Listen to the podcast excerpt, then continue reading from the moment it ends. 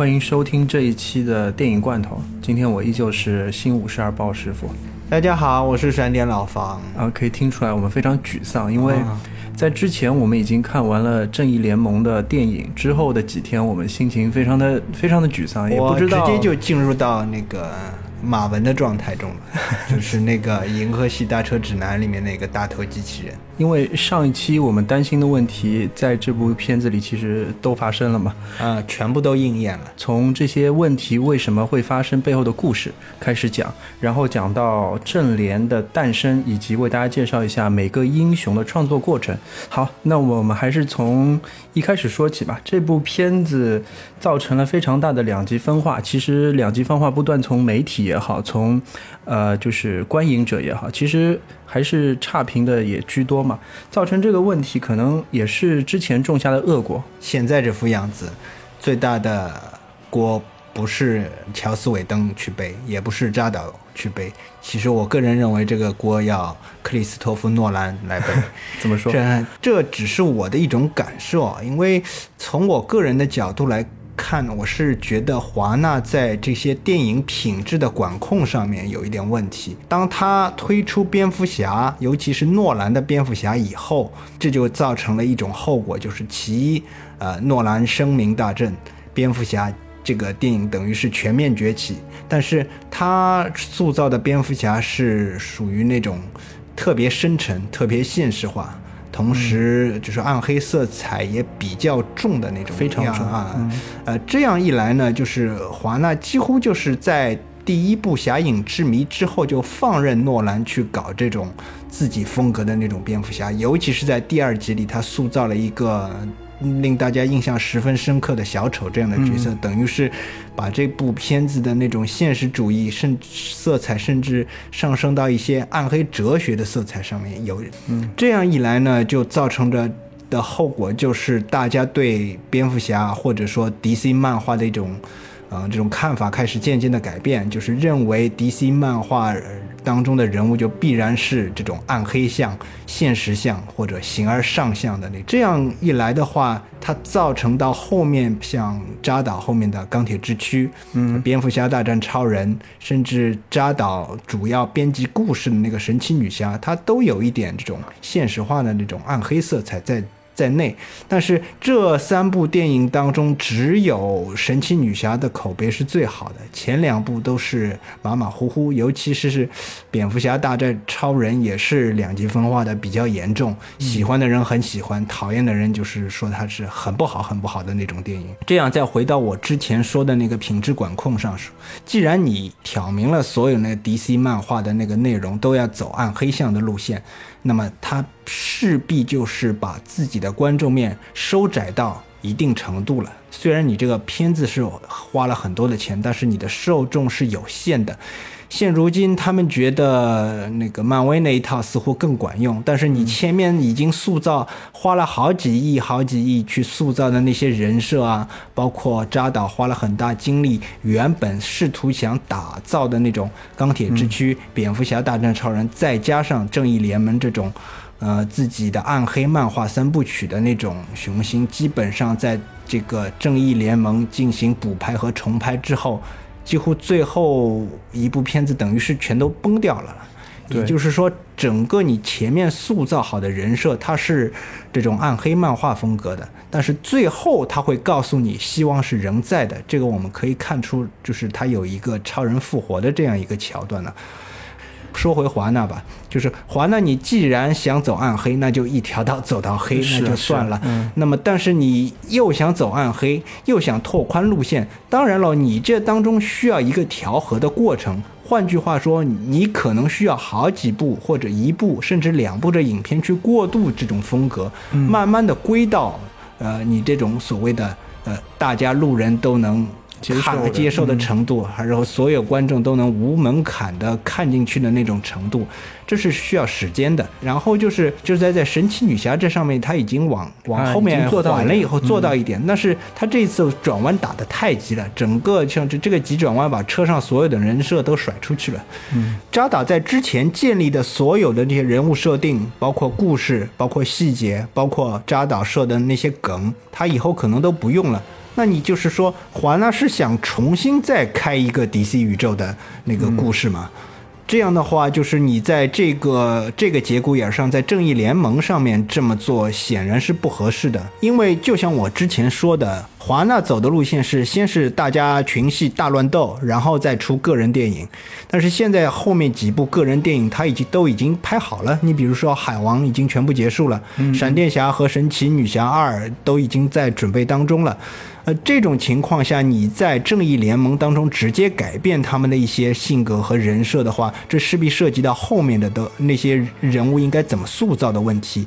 现在的问题就是，这些人物后面塑造的人物，你要根据哪一条路线去走？你是走的暗黑路线呢，还是轻喜剧路线？这就是华纳管控上的另外一个问题，就是他对人物设定并没有做好长远的规划。就是一会儿是走暗黑路线，一会儿就让他们变成突然开始那种变成互相打嘴炮了、互相抖包袱的这样的人物，这也是和他原初的人设不相符合的。当你确定一个长远的规划以后，你最好的办法就是坚持走到底。当华纳在最原初，你就是纵容或者诺纵容诺兰，纵容。扎克施耐德去搞他们那种暗黑色彩的时候，你就要想办法想到今后你这条路应该怎么走下去。你如果要插手的话，在他们做原初概念的时候，你就应该插手，你就应该告诉他们，啊，你这个设定太过于黑暗，你要想办法要中和一下。呃，DC 娱乐的总裁他也在访谈中说过，他说我之前就跟他们提过各种意见，说这个故事太黑暗了，我要走欢快明快的风格，啊，没人听我的。现在在那个正义联盟开始拍的时候，他们终于听我的了。那么他说过类似的话，那么这个。就有点那个给人的感觉就是事后诸葛亮嘛。你现在搞出这一套来，然后再再说我当初的决策是错误的，这就是属进入了一种自相矛盾的状态。所以这种自相矛盾最直接的体现就是《正义联盟》这部电影，根本就说不出它到底是一个什么样的东西。我对 DC 的英雄电影其实是很有期待的。嗯，我觉得去看 DC 的英雄电影可能会给你一种不同的感官，它是不一样的，但是有性格的。但是这一次就是完全打破了，可能对后面的那些 solo 我都。表表示怀疑，嗯，但是至少，呃，温子仁嘛，对吧？他去拍海王的话，可能还需要期待一下。那回过头来，我们再呃说一下我们之前的那些担心，看看那些担心背后的故事到底是怎么样的。嗯，我们上次提到了一些问题，关于时长，其实说的也比较多。的确，这次也暴露出来问题嘛，就那么多英雄的群戏，然后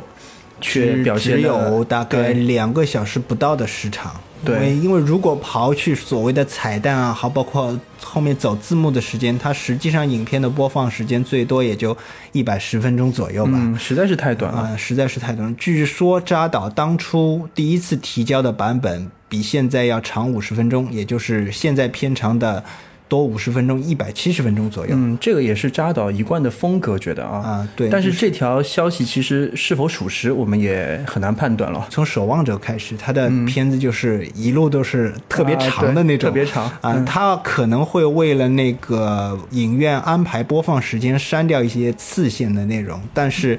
像《正义联盟》这种大幅度的删改，还是头一次。肯定不是他的风格。嗯，应该，因为他是属于那种会。把人物建立的非常的丰满的，嗯，然后慢慢推进下去，直到高潮的那种导演。大家一直说他说故事不好，他只是说故事说的比较矮板而已，没有那么多花招。对，就比如说《守望者》，对吧？然后和 BVS，它有明显的那种风格，就是叙事比较慢。嗯，节奏是比较慢。嗯，的确，我相信一些没有看过漫画或者是没有心情看他这部电影的人，的确会看不下去，是有一定门槛，这倒我也承认。但是我也没看过漫画，但是我是游戏的粉丝，所以我看得非常的开心。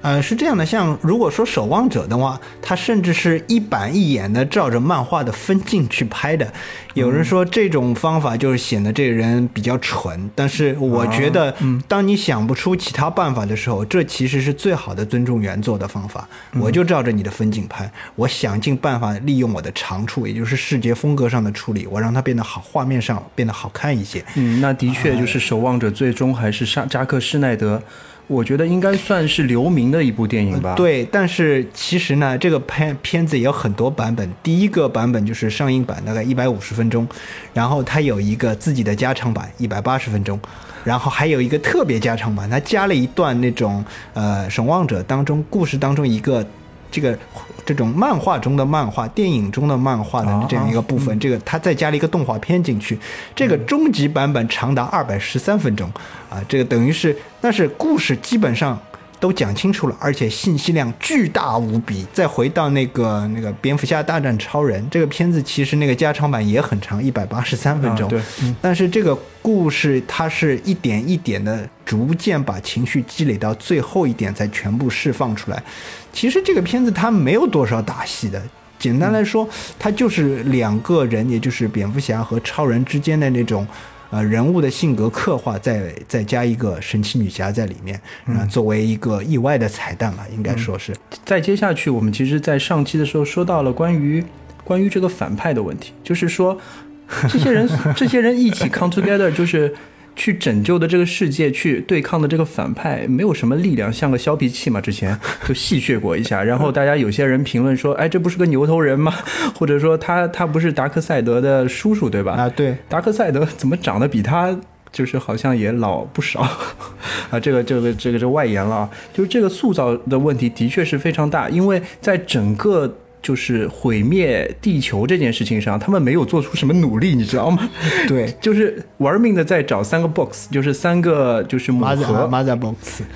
就是人类好像也没有什么，就唯一对人类造成威胁的，就是对一个就是过去的核电站附近的一家人家造成了一些困扰，而且并没有对它造成太多的困扰。那些号称是叫类魔的生物，只是在他们房子外面飞来飞去，小孩子拿出了一个杀虫剂，然后也没下文了。哎，然后也没下文了。所以真正造成了什么威胁，可能我们只能通过这些英雄聚在一起，互相通过对白告诉我们，哦，特别大的威胁，特别大的威胁。对，仅此而仅仅此而已了。啊！我个人的感觉呢，你塑造一个特别弱的反派问题不大，就是他只是表面上很强，你在人物就是在这个联盟的内部，就是他们自己，要么就是我们说，要么最大的敌人是外在的强权力量，嗯要么就是最大的敌人就是他们这是联盟内部各个人员的性格上的有问题，或者自己面对要面对所谓自己的心魔之类的东西。但是这两点，它都只是稍稍涉及了那么一点点。对，啊，真的只有一点点。对然后这个事情就这么解决了，这个故事也就到此结束了。对呃，这又是一个时长的问题，因为你没有足够的时间，这些东西都不好展开讲。嗯，特别是超人出现之后，其实嗯有一点点黑化的嫌疑，但最后啊、不聊了啊直接就不了了之了，不了了之了这就是他把这个问题提出来，然后不回答这个问题，他这就是等于是就把这个问题扔在一边不管了，就是嗯。抛掉这个问题，最核心的问题我不去谈了，就直接开始超人到最后就开始把荒荒原狼秒掉了。对，就是这样。然后这个又可以带出后面我们所所说的特效和色彩问题。色彩上或者特效上的确和之前所说的就很像夜游嘛，就算是在大大屏幕观影的时候，也有这个感受，也有这个嫌疑。夜游特效，对吧？嗯，呃，是这样的，因为它当中涉及到大量的补拍或者重新调整的一个问题。呃，像它这个补拍，实际上应该是从二零一七年的五月份开始，那个时候。呃，神奇女侠是刚刚上映，然后扎导因为那个女儿自杀的那个原因嘛，他等于是，呃，不再继续这个项目了。这个时候，他们从那个漫威那里，呃，也也不是从漫威那里，那个乔斯韦登其实是在，呃，复仇者联盟二以后，嗯，他就不再参与漫威的这个各种漫画改编的那种片子的项目了。嗯，呃，其实应该说，乔斯韦登呢。跟漫威，尤其是跟漫威的制总制片人凯文·费奇是有一点矛盾的，是在他这部《复仇者联盟二》二也是在很大的压力下，包括很大的问题当中，就是说。呃，《复仇者联盟二》也是很不容易才能够拍出来的。嗯，其实我们可以看到，《复仇者联盟二》相比一，它是有不少问题的。也就是说，它在人物的连贯性上，包括一些人物的刻画上，或者呃深度上面是是没有做到像这个哎《复仇者联盟一》那样的那样的爽快，或者它是有一点就是。为了搞笑而搞笑，包括为了塑造某一个角色而塑造某一个角色，嗯强行扭 IP 强行扭 IP 这样的、这样的问题在啊乔斯韦登离开以后，呃，其实变得更严重了。你可以在那个所谓的二点五二就是复仇者联盟二点五，就是那个实际上美国队长三内战那里面，你会发现这个问题其实更严重了。对，他为了整个漫威宇宙的原因，不停的要需要讲讲这个新的角色，讲讲那个新的角色，再发展一下这个人的某个道具啊，看讲一下这个事情。其实，在这个《复仇者联盟二》里面也有这样的问题，嗯嗯但是这样的问题不那么严重，在这个片子里面过去了也就过去了，他该讲的东西反正也都讲掉了。同时，我们还可以看到这个片子的特效做的还是不错的啊，啊、但是反过来说，我们这个正义联盟的特效，就像我刚才说的那样，一部片子的特效一般性来说是制片人和导演是要跟到底的。实际上，像正义联盟现在的这个制片人，包括导演，他的制片人叫查尔斯·罗文，实际上他跟华纳已经解约了。他只不过是现有的项目当中，他已经担任制片人的，他就挂一个名的制片人，然后再往后的华纳那些 DC 漫画的角色，也就不再由查尔斯·洛文担任制片人了。嗯扎导也是一样的，扎导不知道还有没有可能再回来。然后就是这个补拍的问题，五月份开始补拍的这个片子，那么实际上我们的这个上映时间是十一月十七号，它只有半年的时间，等于是要重新做一部电影出来，嗯是这样的原因。那么实际上人家这个些特效公司什么的，它是有自己的安排的。你强行插进来一个需要那个东西，你砸再多的钱，它也变不出来这些东西，它只能采取最简洁、最快、最节省，或者说就是那种呃最商业化的对对商业化，包括我们说就是最行货化的做法，行货啊行货对这个东西，就是你可以看到一些画面，哦，初看一下挺不错的，嗯但实际上它的内在这种 idea 这种东西是没有的是没有的，它只是为了应付一下，能够凑上上下文，那就结束了。所以在这个时间段内，你也只能采取这样的方式去解决这个问题。这不仅仅是说你补拍一些搞笑定镜头就能就能解决的，救回来的哎，对嗯，呃，这其实像那个自杀小队，之前 DC 也是这个 DC，他也经过一这样的补拍，但是他那个补拍好像又就仅仅是补拍一些一些对话的镜头，他那个特效也没有看出特别崩的地方，只不过是这个是人物设定有点傻而已。嗯。就再说说戏的特效，或者说表现上啊，嗯。我的特别不满意的地方就是关于一个英雄电影，你怎么把这个英雄能力去做视觉展现，嗯。这个是我们非常期待的东西。但是在这部《正义联盟》当中，就像前面说的，就是有点草草了事，嗯。觉得啊，我有个大的炫光镜头，我有一些好像的长镜头，那么就够了。其实完完全全不够的，因为这一类的刺激我们已经看得太多了，你说是吧？啊，所以还有一点就是，它那些镜头，就是包括重新调整的镜头，还是补拍的镜头，它为了达到某种所谓什么路人都能看的很爽的那种效果，它它表现的非常低俗，你知道吗？嗯，就就就好像是像那个神奇女侠的那些镜头，对，这个前面我们在碰到的时候也在说，啊，对就很多镜头其实就是从他屁股蛋开始那个推镜头的，你知道啊，吗？对，这个其实没有必要。第一，没有必要，这个是崩坏人设的那种对场，然后其实有一点想要跟大家强调一下，就是这个并不是谁的锅的问题。我们知道这是一部假的正义联盟，这样看来，因为大家都在挂名嘛。嗯然后第二就是说，关于尾灯，尾灯其实跟扎导平时的关系也是蛮好的蛮好的。这两个人其实关系不错，不可能是其实从我个人的角度来讲，尾灯的风险比扎导还大那是啊，就是说。尾灯答应去给你扎导的正义联盟去调整、去补拍这些镜头，他自己担的风险还要大。嗯就是他如果这部正义联盟出来以后，尾灯所要承担的那些骂名了、现在其实很多他已经在承担这个锅了，也就是说，很多人就直接说这个锅要尾灯来背啊，什么就直接说都是尾灯不好，扎导的那些部分怎么样怎么样。但他其实他这么做。呃，从我的个人角度来讲，他是在帮扎克施耐德，因为他也想希望那个扎克施耐德的这部片子最后能够完成，能够拍出来。应该说，只能说是拍出来了。嗯，能不能完成这个，从我们现在的角度来讲，完成度是不高的。他嗯，很遗憾了，只能说。嗯。也就是回来再说一句，之前我们也总结了一下，就是让扎克施耐德拍尾灯的复仇者联盟，这是也不可能的啊。对，然后让尾灯去收扎克施耐德的正义联盟，也是做不好的啊。这件事情，扎导是拍不了尾灯的电影的，尾灯也是拍不了扎导的电影的。嗯。好，接下来我们也需要平复一下啊，就是回来看看，呃，我们这些英雄创作的故事。之前前一期也有做预告嘛，嗯，然后首先我们先从正义联盟的诞生开始讲吧。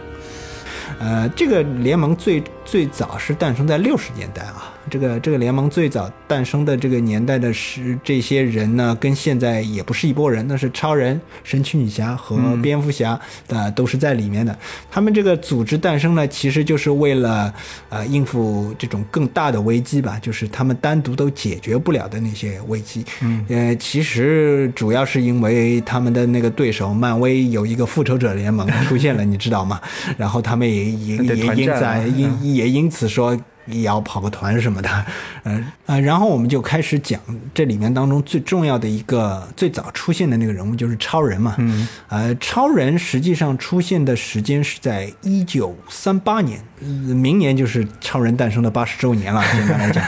啊 啊，他的创作呢是是两个当时还是十几岁的那个。中学生吧，应该是。中学生。啊，十七岁。他们这两个人进 DC 漫画的时候只有十七岁啊，童工嘛啊，对。啊，不算不算，他十六岁以上了，毕竟是。他一呃一个叫杰瑞西格尔，另外一个叫乔舒斯特。嗯，他们两个人呢，原先就是在读高中、初中的时候就开始认识了。然后一个人是画画的，一个人是编剧嘛。他当他们两个都是科幻迷，当时喜欢看那个以前那个霍华德的那种什么科幻小说啊，包括那种野蛮人柯南啊，或者影影子侠之类的这种以前的这种故事。然后当时他们就最早创作了一个什么疯狂的光头科学家的这个角色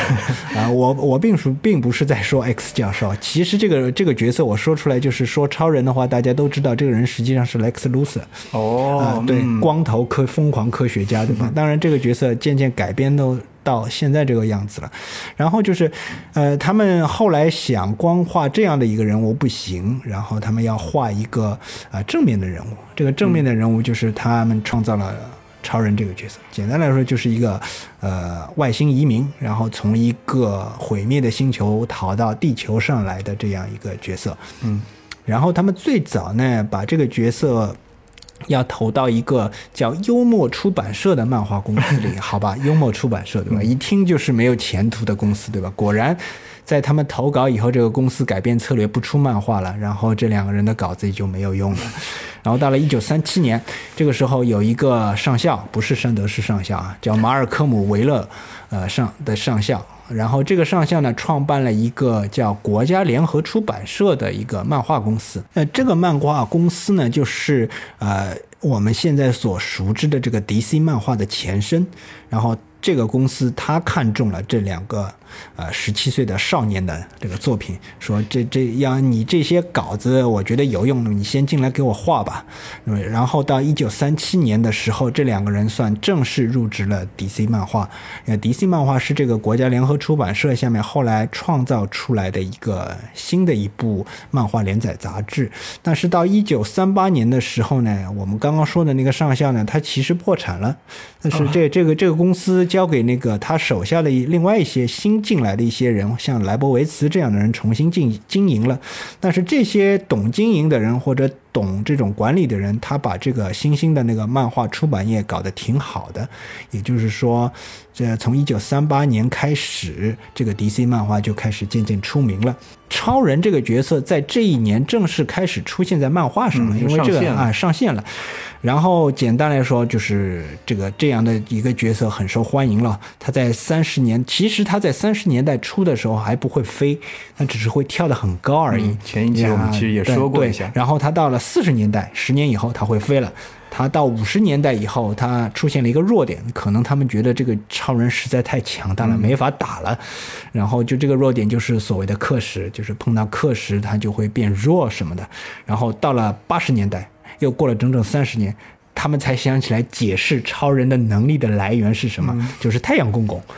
啊，对，也就是说，超人身体上的细胞可以吸收太阳，从而产生一个能量什么的。嗯，基本上跟瞎掰差不多。就是说，超人是一个天生的太阳能电池，嗯，然后它不停的吸收太阳，然后就爆发出惊人的力量。嗯，这个其实我可以回去看一下扎导那个。呃，钢铁之躯啊当中也有部分去说了他为什么在地球上那么牛逼。啊，对，但的那部分其实很少了，其实跟没说一样。你你只要知道它从能从太阳吸收能量就可以了，你也不需要考虑太多了。呃，简单来说就是这样，它这个这个形成过程。但是呢，这里要特别讲一下的就是这两个人和 DC 漫画之间的一个恩仇吧。其实并不是说他们创作出来这个人物从此就走上人生巅峰了什么的，呃，他是走上了人生巅峰了，但是就走了那么一小会儿，其实，呃，也就是说到三八年以后，就是这个超人就是特别出名嘛，就是这个漫画卖得特别好，然后 DC 那两个懂经营的人就开始盘算了，就对他们两个人说，你这漫画等于是上线了以后，其实是在上线之前就跟他们说了，这个漫画我我们也看得出应该会卖卖得很好，但是你要把这个超超人的整个创作版权全部交给我们，嗯，就独播啊，对，独家就是你要给我这个公司，我给你们开一个大价钱，一百三十美刀，够高吧？其实是在三八年这这些钱不算少啊，那大概可以看一千多场电影吧。那好吧，啊，这也不算少了。但是这两个人想了一下，为了让能自己的那个漫画人物最终能够上线吧，就是出现在漫画上，他们啊、签字了，也就是签了这个合同，说这个所有的版权就交给你 DC 漫画进行独家经营了，我们就不再。啊、不再拥有它的版权了，就是我们自己就是在在自己私下里是不能再出这个人物了，嗯，呃，但是他们的合同是有限的，大概有签了八年左右吧。反正到四七年之前，他们的合同就等于是结束了啊。当然，在四七年之前，他们这两人过的就是人生巅峰的那种日子。他们差不多这个稿费可以做到七万五千美元一年。啊，你想想看，三十年代就是，呃，美国大萧条刚刚结束，到二战到二战结束开始那一段黄金年代复兴的那一段时间，他每年能挣七万五千块钱，这真的是一笔巨款啊、呃！后来就是 DC 认为我们的合同到期了。然后我这个超人就可以自己进行创作，你们两个就不用继续做下去了。那么我跟你们的合同也就不再续下去了。嗯、他们当时觉得很不甘心了。他们他们就采取了自己的一个唯一能够想到的手段，就是打官司，但是很显然就是打输了。倒也不是说 DC 财雄财就是是什么财力雄厚之类的原因吧，主要最关键的就是你这个合同是你白纸黑字签下来的呀，你说再多你也是签了合同的，我们要有契约精神嘛。从这个角度来讲，你当初就是一百三十块钱把这个超人卖给 DC 公司了呀。嗯啊，简单来说就是这样，这个官司输了嘛，那么就结束了，官司也打输了。但是他们之后重新创造了一个人物，DC 跟他们又打过一场官司，就是他们创造了一个人物叫 Super Boy。嗯，这个 Super Boy 其实就是跟超人一样的东西，但是法院最后在第二场官司当中，法院嗯觉得 Super Boy 是跟 Superman 不一样的人物，是另外创造的，呃，出现的一个。你 DC 想要这个人物的版权，你就得再买一次，嗯，那就再买吧。这个这个时候，这两个人开了一个价格，就是开了十万块钱，十万美元。啊，黄当然 DC 就是觉得这这这也不算是个钱了，那当然就十万十万块钱有我就给你们，啊，就这样一来，就是所有跟超人有关的东西都交给 DC 了，这两个人自己没版权了，啊，这样一来就造成这两个人之后就没有创造出任何新的人物，嗯。他们也只能靠之前攒的那点钱活下去了。啊，惨兮兮的，啊，如果光是靠这点钱活下去，其实也不惨，那也就五六十年代不到的事情，十万美元，那个十年代的十万美元真的是，哎呦，我也只能用巨款来形容了。啊、但是呢，他们这两个人就是在之后的一段时间内，就不停的要跟 DC 也好，要跟华纳也好，之后的华纳不停的跟他们打官司，这点钱全部交律师费了，你知道吗？然后他们自己的生活就变得非常拮据了。呃，这样一来，到了七十年代，这两个人的生活状况已经很不好了，然后他们已经没有办法通过法律手段再把这、这个超人的这个版权再拿到自己手手里了。这个时候，他们就宣诸于媒体了。他们跟那个媒体说嘛，其实那个时候呢，他们选的点，选的这个时间点呢，也非常的微妙，因为当时七五年的时候，超人电影要上映嘛，嗯啊，他选这个点就跳出来说，呃，这个超人是我们创作的，但是那个 DC 和华纳最终仗着他们钱多、财雄势大，剥夺了我们这两个穷光蛋手上的无仅有的一点东西，就是他们把自己就是装扮成一种。弱者的角色，当然他们也确实是弱者。不过呢，有一一，我只能说你这么做是从法律角度来讲就是咎由自取吧。嗯但是这个东西奏效了，因为你这个当时这个电影是准备了挺长时间的，华纳准备是把它作为一颗票房炸弹来用的。你这个时候爆出什么丑闻，对这个电影影响，那这个损失就大了。嗯，呃，同时呢，他们这两个人弱者形象塑造的非常好。呃，首先他们就是弱者，然后很多媒体啊，包括一些漫画家啊，就是跟他们同行以前的同行就觉得，哎，这两个人说的非常对啊，我们就是一直被这个大公司不停地在剥削的，然后都都纷纷站出来，尤其是一个著名的画手叫尼尔亚当斯，就是他后面画过一段时间的超人啊什么的，他也是创作了不少角色的那种著名的一个画手吧。然后他也站出来声援，画了一些这种类似的漫画吧，就是什么大公司欺压小小可怜的小作者这样的东西。然后大众也很同情，因为这个超人这个形象深入人心嘛。嗯，然后就是超人的形象那么伪公正，然后实际上真实的那个情况就是背后的事情又是那么的龌龊，又是那么的啊、那么的见不见不得光，好像是这么多这么多年来，这个这两个人一直生活在这这种什么巨大的阴影之下和痛苦之中什么的，然后这个。嗯，就是一贯的大公司做法，就是止损了。止损就说好，我算我输，我跟你和解吧。那么我一我一年再给你三万五千块钱，嗯作为版权使用费，我算算算给你安慰金。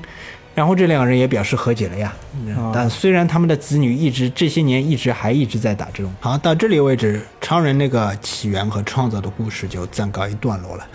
啊、接下来我们再讲一下第二个人物呢，就是蝙蝠侠。老爷，啊、对，老爷，当然我也不讲蝙蝠侠那个具体从在漫画里的各种起源，这个其实大家也非常熟悉了啊，我还是讲他那个创作故事吧。我们现在所熟知的蝙蝠侠，就是所谓创造者是鲍勃·凯恩这个人。嗯嗯，呃，他实际上也是在三十年代左右被创造出来。他第一次上线好像是一，也是一九三八年，不知道啊、应该是晚一年，是一九三九年上线的，比超人晚一年左右。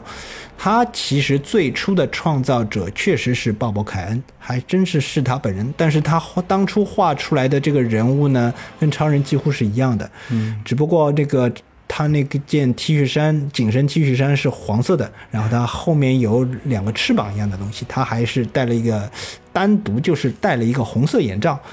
哦，啊，这样的一个形象跟超人实际实实际上太类似了。鲍勃·凯恩有一个朋友叫比尔·方格，呃，他在中学时代就是鲍勃·凯恩的朋友，他们这两个人和那个杰瑞·西格和乔·舒斯特几乎是一样的，只不过在后来我们看到的所有蝙蝠侠当中，我们都只能看到。鲍勃·凯恩的名字，这种情况在二零，就是在应该说，我第一次看到，我不知道之前是怎么样。我第一次看到这个有两个人同时署名的电影是《蝙蝠侠大战超人》，哦，就是我们可以看到 BVS 这部电影开头的那个 Creator 名字出现了两个人，就是鲍勃·凯恩和比尔·方格。那么我这里着重一下说一下这两个人之间的那个那些故事吧。他们两个人虽然一开始也是朋友，呃，他们。其实是共同创造了蝙蝠侠这个人物。我刚才说到，像鲍勃·凯恩创作了，呃，刚刚那个形象，对吧？这个有点像超人一样的形象。然后比尔·方格认为这个这个人物太像超人了，嗯，所以他就把那个眼罩改成了他那个全头戴式的面罩，然后把衣服，呃，换成了黑色，然后把黄色换成了腰带。然后他再给他背后加了两个蝙蝠一样的披风，就是相当于结合了那个蝙蝠和佐罗的那个形象。嗯，虽然是我们现在比较就是印象中的蝙蝠侠形象就就出现了。呃，然后但是他们这两个人也遇到了像刚刚这两个人一样的问题，就是 DC 要求你把这个所有的这个版权要卖给 DC 公司。嗯，呃，鲍勃凯恩说可以啊，但是呢。他要求就是，嗯，你要用那个授权署名使用金，就是说你所有今后的那个蝙蝠侠创作的，呃，你你就是说。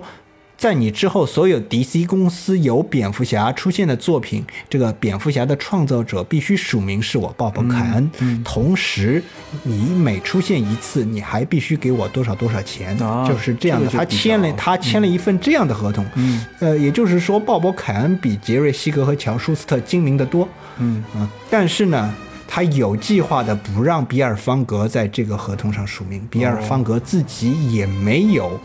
意识到意识到这个问题，他也没有去签这样的合同，所以等于是他在 DC 只是一个普通的剧本作家。嗯，呃，同时我在当时那个状况下呢，就很多漫画公司呢，在他们在没有内容出的时候，他用一些旧的故事去填充新的一些东西，而现在这种做法，你填旧内容是要付钱的。就是你就算就是旧作重出，你也是要付钱的。嗯，但是现以前呢那种旧作重出，因为剧本写的特别好，旧作重出也能大卖。旧作重出是不需要重新给作者付钱的，所以也就是说，你这些剧本作者只能是按页数付钱了。比如说你画，你写了大概十几页的剧本，呃，那你这十几页的剧本就只能拿到这十几页的钱。他不要你画新的剧本或者写新的剧本，你就拿不到钱。然后他又不停的在那里出旧作，那等于是假设你一年当中也就两三个月在那儿画。或或者写，写完了以后就没什么没没事可干了，就在家坐吃山空啊。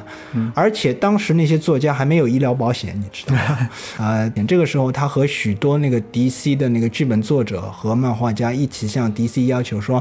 以后你要给我上医疗保险，因为医疗支出实在太大。嗯，然后 DC 就以此为借口，就说我不给你上医疗保险，你要上医疗保险我就给你解约。然后他就真的跟他们解约了。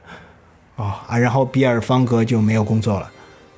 这好像这个是很黑历史啊！啊，这这个时候比尔·方格已经五十四岁了，哦，而且在此之后嘛，他那个视力也开始不好，身体也开始不好，他基本上也没有办法再创作下去了。嗯。但是与此相反的，就是鲍勃·凯恩，他因为他前面签的合同是一份对他有利的合同，那个时候蝙蝠侠这个角色也开始啊火起来了嘛，所以他的钱是非常非常的多，因为他签的那个署名合同，包括署名使用权的那种使用金的那个合同，对他是非常有利的。也就是说，每出一次蝙蝠侠的作品，他都有都有权利分到一笔钱。嗯，他呢也有权利向 DC 公稿。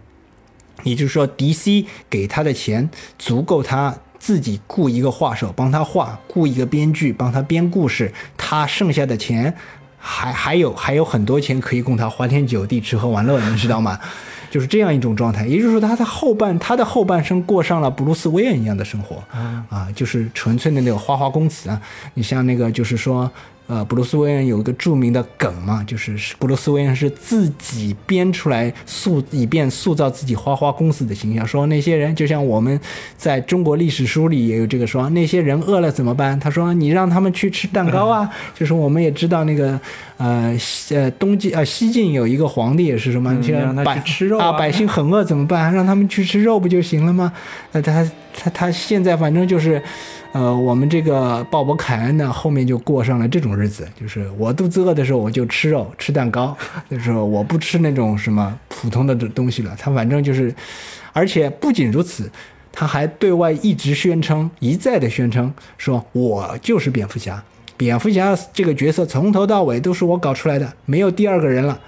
然后是这样情况持续了，大概在比尔·方格死以后才有所改观嘛。然后当中其实不是没有人爆料，但是他这个时候鲍勃·凯恩就跳出来说说你说这个蝙蝠侠的创作者还有其他人，那你去翻翻那些漫画，那上面哪一个漫画不是写的我的名字？有其他人的名字吗？啊，他藏了一个很深的彩蛋，我觉得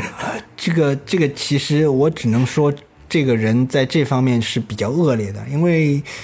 等于是比尔·方格最后是这个人是下场不是很好了，就是在贫病交加中就有这样去世了。他死的时候也没几个人，就是他等于是他的骨灰最后是撒在海滩上，他的子女把他那个骨灰在海滩上撒了一个类似蝙蝠侠的形状，哦，就他就这样去世了。然后心痛一秒钟啊，默默无闻。嗯，当时是默默无闻。然后呢，到。到那以后，就是在蝙蝠侠一九八八年那个电影上映以后，那个这个鲍勃凯恩还出了一本自传，讲述他如何创作蝙蝠侠的过程，从头到尾就没有提到比尔方格，在整个过程当中几乎都是捏造的，你知道吗？就是他讲了一大堆不存在的事实。虽然这个角色是他对这个角色塑造是有贡献的，这一点毫无疑问，但是后面另外一个作者就跳出来。说你这样这么多年，我实在看不下去了。这个人叫，呃，罗杰·罗宾，呃，比尔·罗宾森。这个人是小丑的创作者，就是《The Joker》的创作者。嗯。然后他首先站出来说你这样是不对的。然后他跟那个他就向媒介宣称，他知道这样一个故事，就是当初就是等于是由他牵头，包括其他那些呃开始对这这段黑历史深挖的一些人，就把这段历史挖出来了。后来，这个鲍鲍勃·凯恩直到自己在一九九八年去世之前，几乎在各种场合里才勉强承认啊，当初这个角色是我和比尔·方格一起创造出来的，等于是全面改口了。然后。九八年以后，反正他就死了嘛，啊，这这这这也是一段黑历史吧？就是这个这段历史其实比前面一段还黑，嗯，还非常精彩，而且是小丑的创作者去 diss 了现在活着的蝙蝠侠的创作者啊，对，这个怎么能反转的那么厉害？对，然后我们再讲下一个人物，那就是。神奇女侠，嗯，就是三巨头最后一个人，呃，这个这个神奇女侠的过程啊，也非常的啊，他这个她的故事也非常精彩，呃，是这样的，我建议大家先去关注一下，有一部电影叫《马斯顿教授和神奇女侠》，嗯，这部电影马上就要上映了，因为它的预告片你也能搜到，它就是讲神奇女侠的这个创造过程。神奇女侠是在一九四二年，呃，也是一九四二年出现在漫画上的。呃，但是他的创作者呢，跟前面这两个人都不一样，人家都是那个专业的编剧或者是专业的这种漫画作者。神奇女侠不是，神奇女侠的创作者是哈佛大学的正牌心理学教授，呃，测谎仪的发明者马斯顿教授。呃，他为什么会创造出这样一个角色来呢？这跟他自己的那个私生活其实有一点关系的。呃，说到他的私生活呢，我们简单来说就是。他有名义上的两个老婆，对吧？呃，一个是大老婆，一个是小老婆。他大老婆呢是一个不折不扣的女权主义者，然后他的小老婆是一个更加不折不扣的女权主义者。呃，他他跟那个他那个大老婆，简单来说是个富二代。嗯，他跟他结婚的时候就倍儿有钱，然后他就是选择了这样一个跟他没有什么没有什么背景了，只是个书呆子一样的这种马斯顿教授，就是出于自己女权主义的选择，然后我就喜欢他，我就要跟他结婚，我不要跟那些什么门当户对的什么傻逼富豪结婚啊。然后那马斯顿教授过得挺好的，然后他就愉快的在哈佛大学教书，然后他看中了自己的一个女学生，他说：“哎呀，这个妹子真好啊。”呃，我我好想跟他在一起啊，然后他就回来跟他老婆汇报，他说：“哎呀，那个老婆，这个累，这个过程就是以以以下省略一万字，反正就是他老婆同意了，他意思是说，呃，是这样的，说他他那说。”反正以后也要有人给我带孩子，你知道吧？你这个大男人带一个小孩，我觉得你这个不够用。再多一个女人给我带带孩子也蛮好的。呃，你就把他领到家里来吧，我看看。虽然这个过话是这么说，但是实际上这个他老婆也是考虑了六七个钟头以后才决定的。虽然我觉得六七个钟头也太牛了，啊，对，也也挺奇葩的。然后就把这个人领进门了，然后他们就这三个人就开始过着没羞没臊的生活了，对吧？然后在这个生活过程中呢，马斯顿教授就根据他大侠老婆的那种各种特各种特质，就创造出了神奇女侠这个人物，然后去交给 DC 漫画公司说画了这样一个人物，呃，出来就是你就会发现这个神奇女侠就是。跟其他这个其他这些当时的漫画人物完全不一样的，这已经不是黑历史的事情了。这是这这这这就是大家其实可以看到神奇女侠她的一些道具啊，或者说就是鞭锁啦、剑啦、盾牌啦、十字交叉双手啦，尤其是那个绳索，对吧？就是带有强烈的女权主义色彩。嗯。还有那种就是双手交叉的那个手环的那个能力，它就是那种女性抗争的代表。嗯，说你不要靠近我，嗯，我的这种思想可能就是我的力量。嗯，就这非常非常的女权女权的一个展示。后面我们也再提到一下的，应该就是海王和那个 Cyborg 是钢骨嘛？钢骨这这个角色是怎么来的呢？呃，钢骨这个角色其实是被扶正的。扶正啊，扶正一这一钢骨这个角色最早出现的是在一个漫漫画当中的组织叫少年提坦，嗯嗯，呃，这个少年提坦就是次一级的那种超级英雄，像呃蝙蝠侠原先收养的那个孩子就是呃夜翼啊，像那个啊 Nightwing，包括星火这种二线角色吧，就是他是在这个二线角色组成的那个天团里面担任一个 呃主要主要力量。他是因为他也是一个大学生嘛，因为他的设定，然后到了一段时间之后，就是大概主要是在二零零七年以后，那个漫画当中这种组织进行进行了一次重新改组。当然是主要是因为很多故事再这样发展下去就圆不下去了。那我也不不跟大家说什么 DC 漫画这种乱七八糟的各种危机者，搞得大家一头雾水，也挺麻烦的。如果你们有兴趣，可以自己去研究一下的这当中各种事件。但是简单来说，我告诉跟你就是跟你们说，原先的故事再 再画下去没人看了，必须要重新清空。每次要重新清空嘛，就是你某某一些团体，像正义联盟啦，什么各种各样的团体或者。提坦了，他当中的人员不停的像进进出出的，像像像一个铁打的营营盘流水的兵，像一个公司里面员工进出一样的，就是艺人。哎，这个钢骨也是在这个过程当中，从这个二线角色被提到了一线角色。有人说这个角色就是是为了什么政治正确啊？但是我觉得啊是黑人，其实我觉得不尽然，完全就是是出于商业考虑。即便是为了政治正确，他的初衷也还是为了商业考虑。他这个人设嘛，其实也没什么好说的。其实第一集我我在正义联盟当中讲过一点这个人的人设的问题，就是他其实是，呃，就是大部分是机械，大部分是机器，然后小一小部分是人，主要还是因为他到那个父亲的那个实验室里面。啊，这这里讲讲到讲一下他的父亲的故事吧，就是他的父亲叫希拉斯斯通嘛，嗯，呃，他的妈妈呢，实际上以前也是他父亲的一个学生，呃，然后有一次他们在参观这个星辰实验室的时候，他爸爸就看上了自己的这个学生，然后这两个人就开始谈恋爱了。啊、这个这个这好像好像就是比较偏爱这条路径啊。啊这这这条路线好有意思啊，经常出现，是不是向向马斯顿教授致敬什么的？啊，然后就是就他们两个人真结合以后就生下了那个维克多斯通，然后他妈妈呢就是生了一种奇怪的病。啊，应该是某一种特别的癌症，也不知道其他的是什么原因。他就反正就生了这个病之后呢，就是他父亲一心把这个精力都扑到他母亲给他治病的身上去。嗯，然后因为他父亲自己是一个活体细胞研究的那个，他就想尽各种办法去救他的母亲嘛。但是这个这个癌症虽然拖了十年，但但他母亲最后还是死掉了。然后就碰上一个所谓的爆炸事件，在那个漫画里跟这个正义联盟的电影里，这一段有不同的表现。但是在我们现在看到的这个正义联盟的电影里呢，你看不到这个钢骨当中到底是出了一个什么事情，嗯，才变成现在这样的。你只是在含糊的在蝙蝠侠大战超人里面看到一些实验的画面。这个事故压根儿就没有表现出来，对，你知道吗？你根本就不知道它怎么诞生的，它出一出现，就是一个这个半人半机器的样子了。对，它作为人的那个部分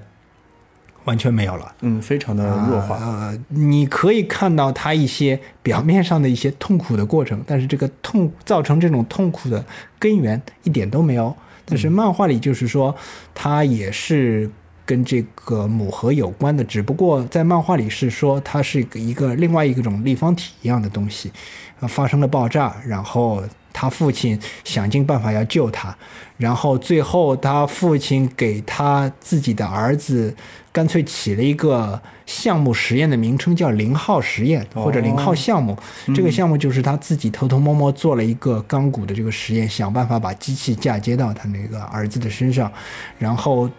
对这个钢骨本人来说，他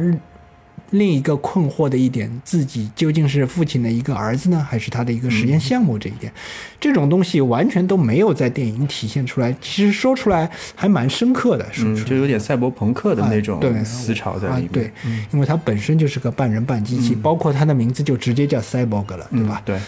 好，那前面我们漏了说那个闪电侠，其实闪电侠也算是挺有名的一个英雄了。我们还应该比较熟悉吧？呃，我们比较熟悉，但是其实并没有那么熟悉。其实他的资格也很老，但是我们是在很多年以后才知道还有闪电侠这么号人物。实际上，他出现的时间比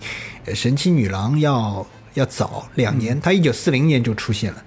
然后就这么不温不火的连续连载了十一年就停刊了 啊！第一个闪电侠就是不是现在这个 Barry Allen，呃，他是他是另外一个人，但是他的那个出现方式是一不小心在做实验的时候倒在一堆化学药品当中，然后就有了超能力，而且这个闪电侠他是不戴面具的，就戴了一顶以前一战时候的那种。呃，血血约国的那种钢盔，然后上面有两个小翅膀，这个样子有点杀马特，呃，然后才有了他。他在停刊以后，大概在一九五五六年哦，一九五一年就停刊了，也就是不知为什么就这么停刊了。然后过了五年以后又开始重启，就有了现在我们在正义联盟看到的那个闪电侠 Barry Allen。这个闪电侠也是大家就是使用次数最多的那个闪电侠，应该是应该说这个闪电侠比较受欢迎嘛。嗯，从一九五六年开始不停的连载到现在为止，也还有各种关于 Barry Allen 的故事在说中心城当中那种延续了什么的。应该说就是说，实际上我们知道这个 Barry Allen 是。通常看到的一个故事版本就是他自己的父亲杀了自己的母亲，嗯，但实际上这是一个闪电侠故事的一个起源，但是也是一个结尾。实际上这个故事应该说是由于他自己造成的，啊，因为就是闪电侠的故事嘛。到最后或多或少就跟时间有关了。嗯，一旦跟时间有关，就跟穿越时间有关了。你跟穿越时间有关了嘛？这这种乱七八糟的这种故事设定就出来了。嗯，都有可能发生。呃，比如说他在三十世纪有一个孙子，呃，我们知道 Barry Allen 理论上来说是二十世纪或者在有些设定里是二十一世纪的人，但是他的他在第三十个世纪有一个孙子，嗯，然后这个孙子后来也成了闪电侠。然后呃，他有另外有一个他妻子有一个外甥，然后这个外甥后来也成了闪电侠，而且他们这个成为闪电侠的方式基本上不是被雷劈了吗？就是在化学药品里被雷劈了啊对，不就是说他第三代闪电侠，尤其是他那个第三代的闪电侠。你就是在雷劈了的同时，又掉到化学药品当中。你比如说像像像丑小丑掉到化学药品当中就，嗯就毁容了；他们掉到化学药品当中，就变成闪电侠了，对吧？这个好像也有点双重标准的问题在里面啊。那闪电侠的故事嘛，其实也不复杂，也就这么点。但是有意思的是，闪电侠是我们看到现在为止 DC 漫画当中唯一一个以搞笑为主的。然后，因为他不是那么他的故事不是那么沉重，他的反派呢虽然也各种各样，但是他本人也并没有因为自己的所谓。这个父亲杀了母亲的那种所谓悲惨遭遇，而变成像蝙蝠侠那样的人，啊、据说这跟生长环境有关。当然，这个我就不展开了解。有人认为这是他是他之前是享受过这个完整的父母有这样的一个家庭，这对他自己的本人那个性格也有那个帮助的。同时呢，他后来碰到了他的妻子嘛，就是他的妻 Aris West 这样的一个人物。当然到最后嘛，就是总而言之，他这个人设就是比较欢快的那种人设。我们在正义联盟当中也就可以看出，这个闪电侠被塑造成了一个逗逼。啊搞笑担当啊，但是他是不是真的是一个逗逼呢？其实也不是呀，他还是有自己的故事在里面的。遗憾的是，在正义联盟里还是也没有也也还是看不到他到底是一个什么样的人。那除了好像逗逼以外，就没有什么其他功能了，要么就是快，对吧？但是相对来说，他因为戏份也比较多嘛，人物还有些塑造，至少、嗯比起剩下的，比如说海王吧，海王就是因为长得帅，所以被大家其实也都记住了。但海王的故事是海王被人家记住，主要还是因为他美好的肉体吧。啊，对，呃，我估计海王海王的起源故事嘛，也很简单，就是主要就是一个这种狗血家庭剧这样的东西。比如说海王他的妈妈是海洋的女神，他爱上了一个普通的凡人。呃，就是他，他母亲就假假定他母亲是个美人鱼，就是被一个呃普通人不是王子捡到了，然后他们就生下了海王这个人物。然后哦生下海王这个人物之后，他妈妈就决定啊、觉得自己当初爱上一个凡人是一个错误那，是不对的。啊、其实不是不对的，呃，我只是随便说说而已。就是他就是为了保护自己这个儿子嘛，就是因为你这个是混血种，可能会有危险什么的，就把这个孩子一直交给他那个父亲养大的，就像企鹅一样啊，就是。企鹅是负责养小孩的，然后那个、养大的养养大的是他他父亲，是一个普通的灯塔看守人，然后他的母亲就回海洋做主宰去了。然后之后嘛，我们可能就会在温子仁的呃这个海王电影里看到什么，我们现在这个海王搞一个什么王子复仇记之类的故事一样的，哦就是这种宫斗啦、狗血家庭剧啦，什么王子应该不会吧？我觉得温子仁呃，温子仁虽然是不会，但是由于正义联盟的缘故，我实在是不好说这部电影会最终会变成什么样。当然，如果你是那个海马王的粉丝们，你这个片子还是可以从头看到尾的，我估计会很爽的，因为他应该会在这个部片子里大部分时间不穿上衣吧，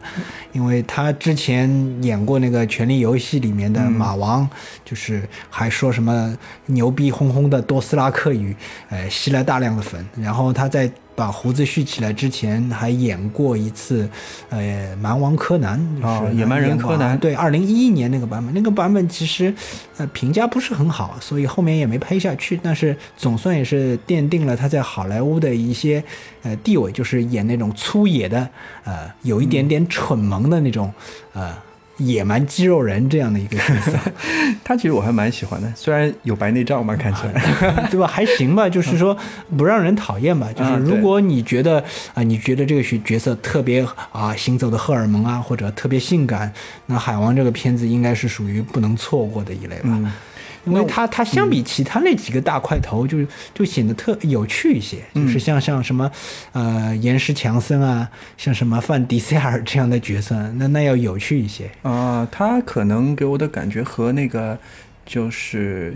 Galaxy of Guardian》里面的那个大胖子啊啊，有点那种戴夫巴里斯塔，啊，对吧？对对，还蛮蛮正面的，就蛮蛮喜欢的，讨喜。啊，对，就是不知道他就是进一步刻画更深层的角色的能力是什么样的。就是我们知道可以看过《银翼杀手二零四九》的人，你会发现戴夫巴蒂斯塔是很会演戏的一个人。嗯，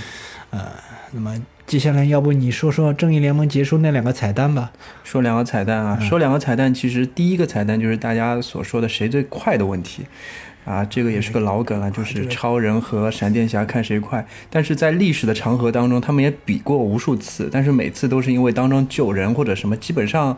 我不感兴趣。打打成平手，就彩蛋这件事情，其实本来因为属于漫威的宇宙，对，所以这次在 DC 出现，我们也非常惊讶。然后还出现了两个，我在买电影票的时候，他们上面写着，啊，片尾有两个彩蛋哦，就这样子啊，是这样。然后最后一个彩蛋其实。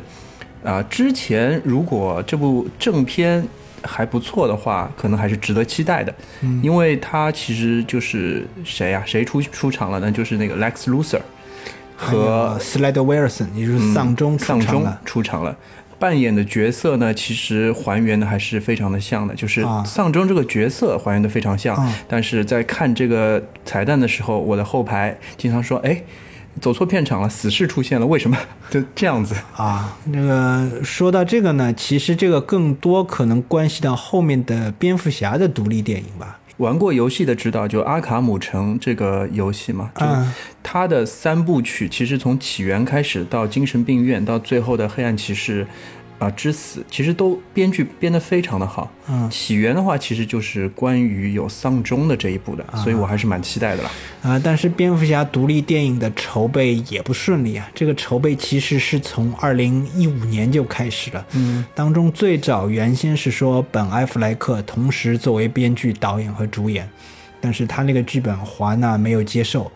然后这个当时据说走的路线是要走那个他的那个罗宾之死之类的一个故事，但是这个故事最后华纳出版剧本华纳没接受。然后现在等于是本阿弗雷克啊不当导演也不当编剧，这个剧本重新写，导演重新找。我最近又爆出来一个新的消息，就说据说就是本阿弗莱克也有可能不在这个。这个项目当中继续做下去了，他连主演都不当了，因为想到那个华纳对 DC 宇宙这种混乱的规划，看上去他退出也很合适啊。我觉得，据说他们要找那个杰克·格伦哈尔来演那个蝙蝠侠了，就是至少他这个下巴上好像还是比较像。戴上面具之后，那个下巴还是蛮像，还是蛮像的。这个啊，反正也就是 DC 的这种角色就是这么命运多舛吧。嗯。因为这个上映之后也不知道会发生些什么，嗯，呃，本来我们安排了一些时间是互相吐槽，但是录到现在觉得已经无力吐槽了嘛，是啊，呃，也是很累了，所以，呃，这样吧，就是大家听过之后，可以在评论的时候跟我们有些互动，啊，有些问题或者是有些槽点的话，我们可以一起共鸣一下。好，这期大致就到这里，哦，谢谢大家收听，谢谢大家。电影罐头，嗯，然后听我们讲了那么长时间，谢谢。